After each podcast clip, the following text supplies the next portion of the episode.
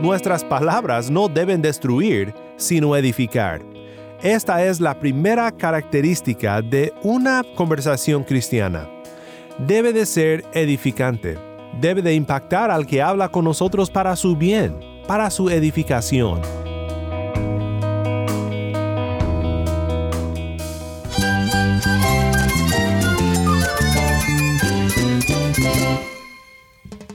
Cristo es mi todo. Cristo es el Rey del universo, es quien guía nuestras vidas. Él es grande y amoroso. Él es real. Solamente Jesucristo es nuestro Señor y Salvador. Es mía quien me fortalece. En Cristo Jesús hay esperanza, hay paz. Y nuestro Dios es un Dios de rescate. Estás escuchando a El Faro de Redención, Cristo desde toda la Biblia para toda Cuba y para todo el mundo.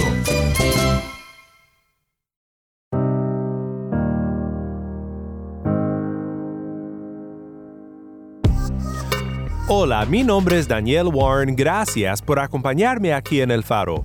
Hoy damos conclusión a nuestra serie titulada El Evangelio lo cambia todo.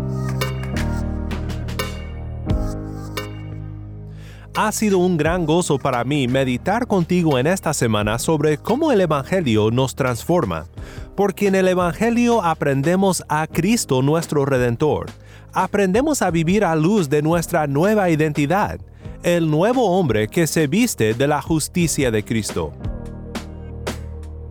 Hoy pensaremos en nuestras palabras, las palabras que concuerdan con nuestra profesión como seguidores de Cristo. También nos acompaña Gabriel desde Santa Clara, Cuba, para compartir con nosotros su testimonio. Y dado a ese, a ese cambio que hubo en mí, gracias a la obra redentora de nuestro Señor Jesucristo, también mi familia vino también rendida a los pies de Cristo. Wow, qué bendición. Si tienes una Biblia, quédate conmigo para meditar juntos en Efesios capítulo 4.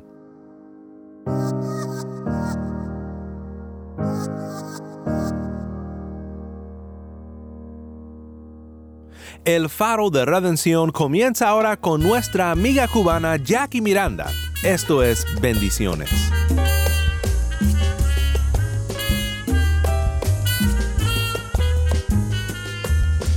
Quiero cien mil bendiciones para ti y espero desees lo mismo para mí.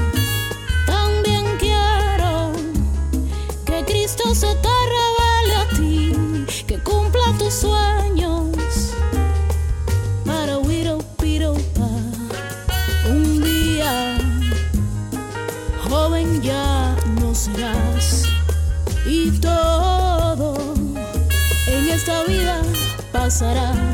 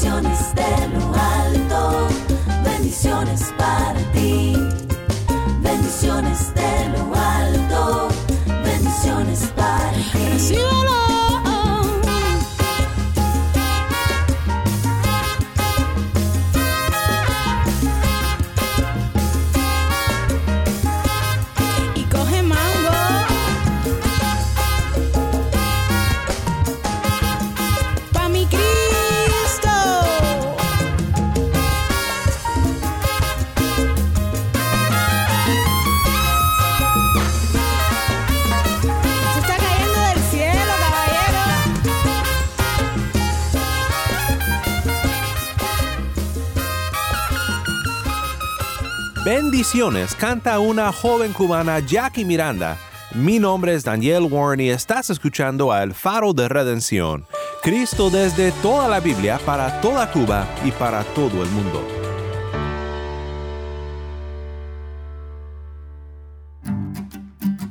Antes de ir a la palabra de Dios, regresamos con Gabriel, en Santa Clara, Cuba. Nuestro compañero Jorge Velázquez nos acompaña para compartir la historia de Gabriel con nosotros. Hola, yo soy Jorge y me encuentro en Santa Clara, Cuba, para compartir con un hermano. ¿Podrías presentarte para los oyentes del Faro? Sí, mi nombre es Gabriel. Hola Gabriel, gracias por compartir este tiempo con nosotros. Me gustaría que comenzaras contándonos cómo conociste a Dios. Bueno, yo conocí a Dios cuando era bien pequeñito, apenas con cuatro años. Eh, unos parientes eh, que eran misioneros de la iglesia, cerca ahí de la iglesia había una misión en la playa, que eran primos de nosotros. Y con mucha insistencia, o sea, pidió a mis padres un permiso para que yo pudiera acceder a ir a la iglesia, a una escuela bíblica de verano. Y bueno, desde ese momento que yo fui a esa escuela de verano, yo entregué mi vida a Cristo pude ver el cambio en mi vida al momento porque era un niño bien inquieto, bien travieso y sin embargo con una mansedumbre radical que mi propia familia no entendía y dado a ese a ese cambio que hubo en mí gracias a la obra redentora de nuestro Señor Jesucristo, también mi familia vino también rendida a los pies de Cristo. Wow, qué bendición, qué lindo es cuando Dios nos utiliza como luz en la familia y ver a las personas transformadas por el Evangelio. Es muy lindo ver ese proceso. Y Gabriel, Dios sigue trabajando conmigo también muchas veces y nos sigue cambiando. Eh, ¿Cómo has visto que Dios sigue obrando en tu vida y que sigue haciéndote crecer? Bueno, he visto cómo la mano de Dios nos va transformando y nos va llevando poco a poco a su estatura. Y Dios es fiel y eso nos inspira a seguir bajo la luz de, de, la palabra, ver, seguirle siendo fiel y seguir las pisadas de Jesús. Amén, así es. Gabriel, ¿podrías compartir con nosotros en qué ministerio Dios te ha estado utilizando? Bueno, Dios en estos momentos me ha estado utilizando en dos directrices, si pudiéramos llamarlo así, un ministerio. Uno mayormente en la enseñanza y ver cómo... Eh, jóvenes, adolescentes, que vienen a los pies de Cristo y enseñarles los rudimentos de la fe y ver cómo van creciendo y van tomando también las pisadas del maestro es algo bien sorprendente. Y por la otra arista, bueno, por la música, la alabanza, la adoración y ver cómo en la congregación, o sea, junta, adora al Padre, eso es algo muy impresionante para mí. Qué bueno, qué bueno saber que Dios como te utiliza como instrumentos en sus manos. Es muy bueno de verdad que edifiques la vida de los hermanos a través de la alabanza y también que ayudes a, crecer a las personas de sus manos. Eh, gracias Gabriel por compartir este tiempo. Me gustaría que para terminar exhortaras a los oyentes del faro, aconsejaras a aquellos que son cristianos o a aquellos que no han conocido a Dios. Bueno, a los cristianos y que se sientan quizás atraídos por el mundo, les mm, exhorto que solamente en Cristo tenemos todo lo que necesitamos. Que las atracciones del mundo pueden ser muy bonitas, pero al final no nos lleva a ninguna parte. Solo en Cristo tenemos redención. Y les sugiero que miren a la cruz si se sienten distraídos. Y aquellos que todavía no conocen a Cristo, recuerden que al final necesitamos venir a los pies de Cristo y abrir nuestro corazón para que Él entre y reine en nuestras vidas. Amén, así es, que Jesús sea siempre el centro de nuestras vidas y que el poder de la cruz siempre tenga poder sobre nosotros. Muchas gracias Gabriel por compartir este tiempo, ha sido muy bueno para mí. Amén, muchas gracias. Muchas gracias Gabriel por acompañarnos aquí en El Faro.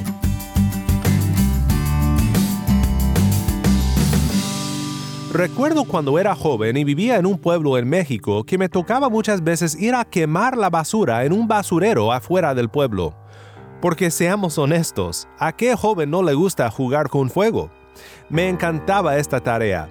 Pero algo que no me encantaba era cuando en días muy calurosos, en cuanto abría la puerta del carro para empezar a sacar toda la basura, la peste a comida podrida era casi insoportable. A lo mejor solo de pensarlo hiciste una cara, porque conoces ese olor, único, pero imposible no reconocerlo cuando lo hueles. Pues en nuestro texto de hoy, la última sección de Efesios 4, Pablo así describe el tipo de palabras que no tienen lugar en la vida cristiana. Es mucho más descriptivo tal vez en el idioma original que en el español, por eso menciono el basurero y su conexión con lo que Pablo dice. Debemos de hacer una cara, debemos de odiar el olor de las palabras corrompidas que no tienen lugar en la vida del nuevo hombre. Recordemos las palabras de Santiago en el capítulo 3 de su carta, donde dice en los versículos 5 al 12, Así también la lengua es un miembro pequeño y sin embargo se jacta de grandes cosas. Pues qué gran bosque se incendia con tan pequeño fuego. También la lengua es un fuego, un mundo de iniquidad. La lengua está puesta entre nuestros miembros, la cual contamina todo el cuerpo. Es encendida por el infierno e inflama el curso de nuestra vida porque toda clase de fieras y de aves, de reptiles y de animales marinos se puede domar y ha sido domado por el ser humano, pero ningún hombre puede domar la lengua. Es un mal turbulento y lleno de veneno mortal. Con ella bendecimos a nuestro Señor y Padre, y con ella maldecimos a los hombres, que han sido hechos a la imagen de Dios. De la misma boca proceden bendición y maldición. Hermanos míos, esto no debe ser así. ¿Acaso una fuente echa agua dulce y amarga por la misma abertura? ¿Acaso, hermanos míos, puede una higuera producir aceitunas o una vid higos? Tampoco la fuente de agua salada puede producir agua dulce. Pues por última vez escuchemos juntos entonces nuestro pasaje de la semana para luego pensar en dos razones por las cuales debemos desechar palabras cortantes, palabras que corrompen, y cambiarlas por palabras que edifican. Esto digo, pues, y afirmo juntamente con el Señor, que ustedes ya no anden así como andan también los gentiles en la vanidad de su mente. Ellos tienen entenebrecido su entendimiento, están excluidos de la vida de Dios por causa de la ignorancia que hay en ellos, por la dureza de su corazón. Habiendo llegado a ser insensibles, se entregaron a la sensualidad para cometer con avidez toda clase de impurezas. Pero ustedes no han aprendido a Cristo de esta manera, si en verdad lo oyeron y han sido enseñados en Él, conforme a la verdad que hay en Jesús que en cuanto a la anterior manera de vivir, ustedes se despojen del viejo hombre, que se corrompe según los deseos engañosos, y que sean renovados en el espíritu de su mente, y se vistan del nuevo hombre, el cual, en la semejanza de Dios, ha sido creado en la justicia y santidad de la verdad. Por tanto, dejando a un lado la falsedad, hablen verdad cada cual con su prójimo, porque somos miembros los unos de los otros. Enójense, pero no pequen. No se ponga el sol sobre su enojo, ni den oportunidad al diablo el que roba, no robe más, sino más bien que trabaje, haciendo con sus manos lo que es bueno, a fin de que tenga que compartir con el que tiene necesidad. No salga de la boca de ustedes ninguna palabra mala, sino solo la que sea buena para edificación, según la necesidad del momento, para que imparta gracia a los que escuchan. Y no entristezcan al Espíritu Santo de Dios, por el cual fueron sellados para el día de la redención. Sea quitada de ustedes toda amargura, enojo, ira, gritos, insultos, así como toda malicia. Sean más bien amables unos con otros, misericordiosos, perdonándose unos a otros, así como también Dios los perdonó en Cristo. Sean pues imitadores de Dios como hijos amados, y anden en amor, así como también Cristo les amó y se dio a sí mismo por nosotros, ofrenda y sacrificio a Dios como fragante aroma.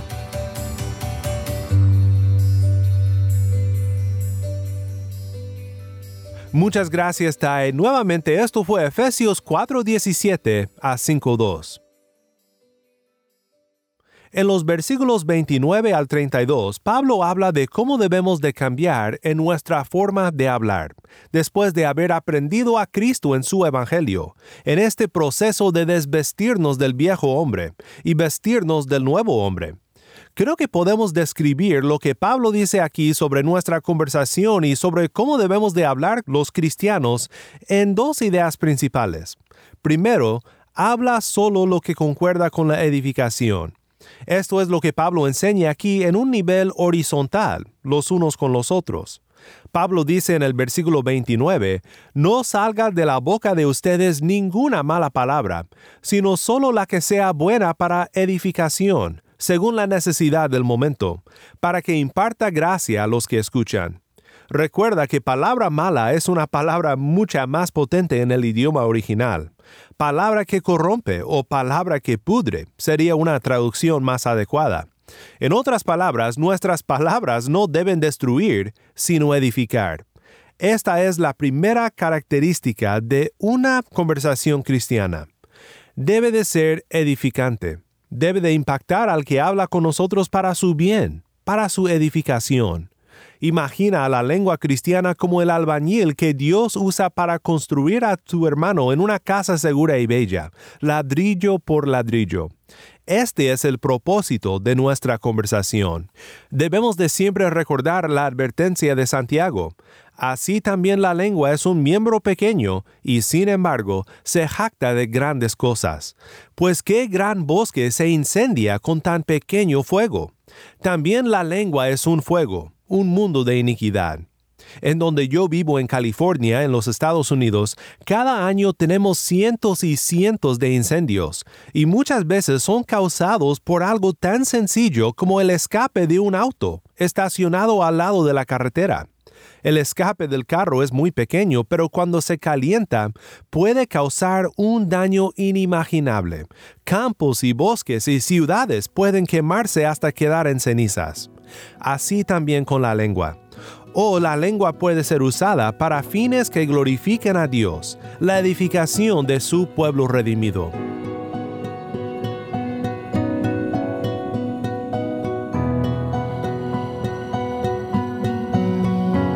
La segunda característica que deben de tener nuestras conversaciones cristianas es que todo lo que hablamos debe de ser oportuno, según la necesidad del momento. Nos regocijamos con los que se regocijan y lloramos con los que lloran. Es muy importante tener esto en cuenta porque aun cuando intentamos edificar a otros con nuestra lengua, debe de ser según la necesidad del momento. Por ejemplo, si alguien está totalmente derrotado por su pecado y se siente muy lejos de Dios, este no es el momento de llegar con ellos con la ley para darles con ella la cabeza. No, aquí esta persona necesita oír las dulces notas del Evangelio. Por otro lado, aquel que anda extraviado y orgulloso de su pecado. Tal vez necesite recordar que la sangre de Cristo pagó por sus pecados y que lo que Él hace es despreciar el sacrificio de Cristo de una manera impensable. Seamos muy cuidadosos entonces con nuestras tácticas en la edificación de nuestro hermano. La tercera característica es que nuestra conversación debe de ser llena de gracia. Pablo dice en los versículos 31 y 32, Sea quitada de ustedes toda amargura, enojo, ira, gritos, insultos, así como toda malicia. Sean más bien amables unos con otros, misericordiosos, perdonándose unos a otros, así como también Dios los perdonó en Cristo. Recuerda, ya hemos visto que existe lugar para el enojo santo, pero usualmente es debido a la injusticia de los pecadores y muy pocas veces podemos realmente enojarnos sin pecar. Por eso Pablo nos anima a la reconciliación rápida y a la confianza en Dios, lo que David dice en el Salmo 4. Aquí vemos los muchos pecados que surgen cuando somos ofendidos y cómo debemos de buscar un mejor camino amargura, enojo, ira, gritos, insultos, malicia. Nada de eso es del nuevo hombre. En vez de todo eso, debemos de ser amables, misericordiosos, listos para perdonar. R.C. Sproul observa, uno de los elementos más escalofriantes del Padre nuestro es la petición perdónanos nuestras deudas, como también nosotros hemos perdonado a nuestros deudores. Mateo 6:12 tendemos a ser mucho menos generosos en perdonar a otros que lo es Dios en perdonarnos a nosotros. Si Dios fuese tan tardo para perdonarnos como lo somos nosotros en perdonar a los que pecan contra nosotros, estaríamos en serios problemas. Como cristianos somos personas perdonadas. De la misma manera, somos llamados a ser personas que perdonan. Quiero que escuches un pasaje que subraya este perdón inmerecido que hemos recibido de Dios en Romanos 5, 6 al 11. Porque mientras aún éramos débiles, a su tiempo Cristo murió por los impíos, porque difícilmente habrá alguien que muera por un justo, aunque tal vez alguno se atreva a morir por el bueno. Pero Dios demuestra su amor para con nosotros, en que siendo aún pecadores, Cristo murió por nosotros. Entonces mucho más, habiendo sido ahora justificados por su sangre, seremos salvos de la ira de Dios por medio de él. Porque si cuando éramos enemigos fuimos reconciliados con Dios por la muerte de su Hijo, mucho más, habiendo sido reconciliados, seremos salvos por su vida. Y no solo esto, sino que también nos gloriamos en Dios por medio de nuestro Señor Jesucristo, por quien ahora hemos recibido la reconciliación. Pues debemos también de ver otro aspecto de nuestra conversación cristiana.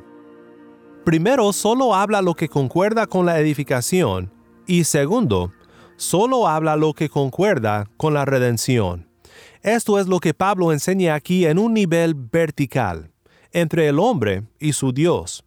Te recuerdo del versículo 30 que dice, y no entristezcan al Espíritu Santo de Dios, por el cual fueron sellados para el día de la redención. Hay una tensión interesante aquí cuando tomamos en cuenta el contexto original. Para ser más breve, así resume el contexto el autor de la carta a los Hebreos, en Hebreos 3, 12 al 19. Tengan cuidado, hermanos, no sea que en alguno de ustedes haya un corazón malo de incredulidad para apartarse del Dios vivo. Antes, exhórtense los unos a los otros cada día, mientras todavía se dice hoy, no sea que alguno de ustedes sea endurecido por el engaño del pecado, porque somos hechos partícipes de Cristo si es que retenemos firme hasta el fin el principio de nuestra seguridad. Por lo cual se dice, si ustedes oyen hoy su voz, no endurezcan sus corazones como en la provocación, porque quienes, habiendo oído, lo provocaron? ¿Acaso no fueron todos los que salieron de Egipto guiados por Moisés, con quienes se disgustó por cuarenta años? ¿No fue con aquellos que pecaron, cuyos cuerpos cayeron en el desierto, y a quienes juró que no entrarían en su reposo, sino a los que fueron desobedientes? Vemos, pues, que no pudieron entrar a causa de su incredulidad. El punto es que mantener una atracción y seguir practicando las cosas que concuerdan con el viejo hombre es semejante a la rebelión de Israel en el desierto.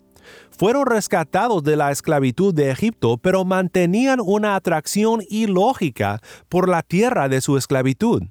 Para muchos esto mostró que realmente no tenían una fe verdadera en el Señor.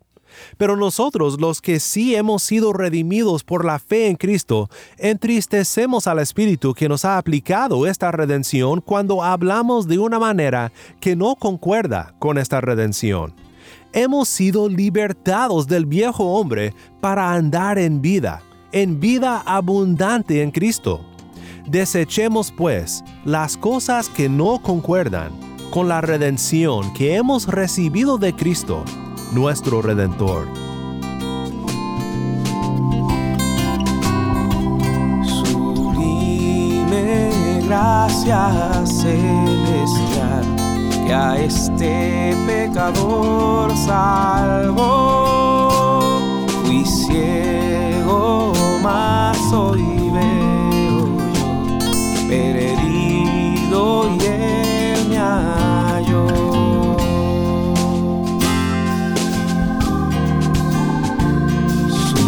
gracia me enseñó dudas. Oh, cuán hermoso fue a mi ser cuando Él me transformó.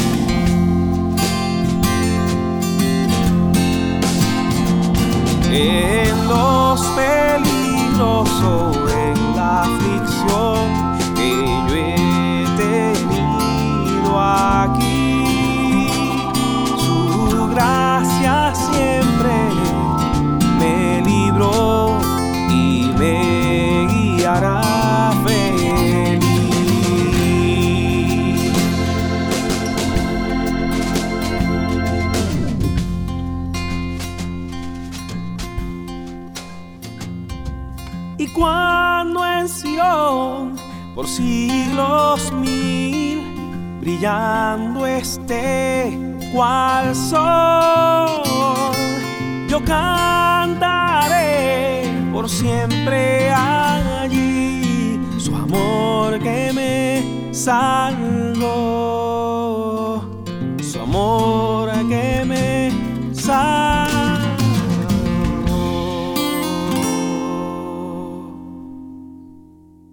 Sublime Gracia por el artista cubano Eric Méndez. Mi nombre es Daniel Warren y esto es El Faro de Redención. Me ha encantado estudiar este capítulo de la palabra de Cristo contigo, y mi anhelo es que haya sido edificante y llena de gracia para tu vida. Que nuestro fiel Dios nos siga haciendo crecer en la gracia y el conocimiento de nuestro Señor Jesucristo, para vivir una vida que concuerda con nuestra redención, que solo se encuentra por fe en Él.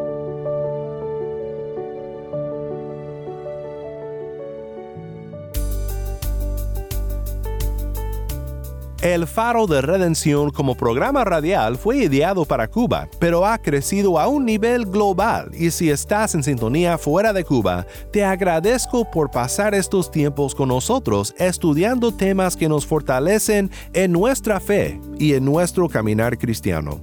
No olvides que también nos puedes seguir en las redes sociales, en Facebook, Instagram y Twitter. Solo busca el Faro de Redención. Allí encontrarás más contenido durante la semana para animarte en tu fe y para mantenerte informado sobre el ministerio del Faro. Para más información sobre este ministerio y sobre cómo tú puedes formar parte de nuestra misión, visita nuestra página web elfaroderedención.org. elfaroderedención.org. El Faro de Redención es un ministerio de Haven Ministries. Desde Cuba soy Yamil Domínguez, productor para contenido cubano. Nuestro productor ejecutivo es Moisés Luna y Tamí Zamora es nuestra lectora. A cargo de nuestras redes sociales, Mariana Warren.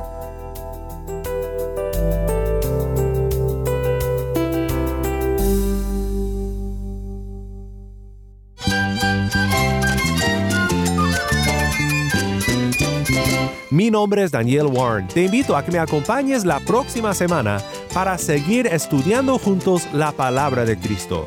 La luz de Cristo desde toda la Biblia para toda Cuba y para todo el mundo, aquí en el faro de redención.